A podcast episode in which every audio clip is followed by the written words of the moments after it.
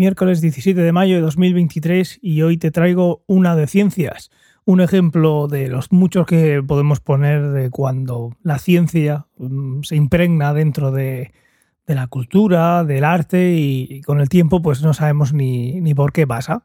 Pero antes de eso quiero hacer una reivindicación. Una reivindicación que normalmente haría, bueno, normalmente, que debería hacer en padrazos, pero como grabamos cada mes y algo así padrazos, pues se nos juntan tantas cosas que esto no, no va a caber. Entonces, mi reivindicación desde aquí es que se deje de, enseñar a, los peques y a las peques canciones mm, que tienen cosas mal científicamente. Es algo tan simple como una canción que diga que cuando se mete el sol sale la luna, pues es mentira. Eso no es verdad, eso pasa una vez de 28. 28 cada 28 días pasa una vez, que es cuando luna llena. Si no es luna llena, eso no pasa. Así que desde aquí mi reivindicación para confundir a los peques de cosas de astronomía y de ciencia. no, el sol tampoco sale por el este y se mete por el oeste, pero bueno, eso lo dejamos para otro día.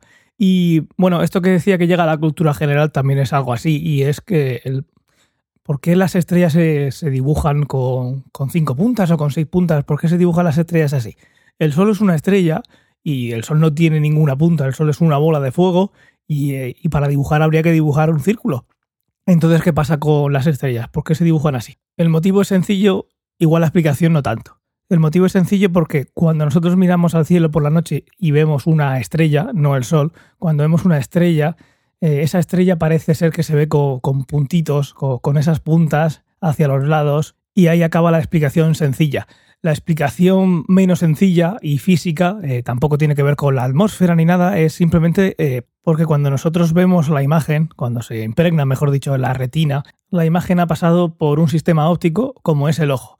Y al pasar por un sistema óptico pasa por una apertura. Cualquier sistema óptico pues tiene una apertura, no puede tener una apertura infinita, ahí se resolvería este problema. Y en el momento en el que una, un haz de luz o un conjunto de haces de luz, una imagen, pasa a través de una apertura, como puede ser el iris o como puede ser la boca de un telescopio, se produce un fenómeno llamado difracción. Y es la difracción la que produce que se vean esos haces que han hecho que con el tiempo las estrellas de forma infantil se, dibujen con puntas. Los más fotógrafos del lugar, si eres uno de ellos, sabrás que cuando tú echas una foto y cierras mucho el diafragma, la apertura de, tu cámara, si haces una foto a una luz, esa luz sale con esos picos. Esos picos van a depender de la forma que tiene el, iris, de la forma que tiene la apertura. Cuanto más hojas tiene ese iris, cuando se cierra, pues más circular parece y más se va a parecer a cómo ve una estrella el ojo, que no deja de ser algo bastante circular, aunque al final es un músculo el que lo está consiguiendo. Quizás la forma más fácil y visual de expresarlo es con lo que se llama el principio de Huygens, y es que cuando tú tienes una onda, cuando esa onda eh, va avanzando en el espacio, vamos a suponer que en este caso que la, onda es la luz, esta luz se está comportando como una onda en este caso, cuando llega la apertura del instrumento óptico, en este caso del ojo, cada punto de la onda, dice ese principio, genera nuevas ondas. En el momento en que la luz llega a nuestra pupila, cuando llega al iris, imagínate lo que pasa en el borde. Lo que pasa en el borde es que esa luz, eh, en ese punto se genera otra onda y habrá haces de luz que se van fuera de, esa apertura. Digamos que como, eh, bueno, es que en mi cabeza es muy fácil, se difracta y ya está, pero que la luz, en lugar de seguir recta, en esos bordes va a abrirse. Como podría estar tres horas explicando lo mismo de distintas maneras y sin un dibujo es muy difícil que se entienda, si miras ahora tu teléfono estarás viendo una imagen en la que más o menos yo creo que te va a quedar bastante claro. Esto es lo que en, óptica se llama la PSF. Si tú tienes la imagen de un punto, bueno, si tú tienes un punto, como puede ser una estrella que está lejísimos en el infinito, es un punto. Matemáticamente es puntual. Si nosotros hacemos pasar ese objeto a través de un sistema óptico, la imagen que nos da, el punto es la PSF. Cuanto más cercana sea un punto, pues mejor es el sistema óptico.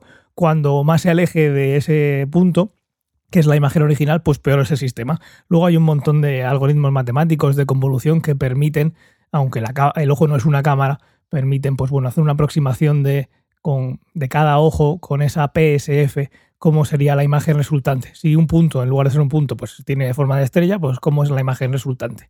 De aquí salen muchas cosas que mucha gente sabrá, sobre todo en la parte de fotografía, muy interesante, que es el límite de difracción. Eh, si tú tienes un sistema óptico, si la apertura fuera infinita, pues tendrías una resolución pues, que no está limitada por nada, pero si tienes una apertura, eh, como puede ser la del ojo, o cualquier instrumento óptico que seamos capaces de concebir en nuestra imaginación, y en la realidad también, por tener un tamaño físico siempre va a haber una resolución máxima a la que, a la que podemos llegar, porque dos puntos, si están muy cerquita, como ya a través del sistema óptico no van a ser un punto, sino se van a convertir en un patrón de difracción, pues llega un momento en el que esos dos puntos no eres capaz de, verlos como dos y los ves como, como, uno.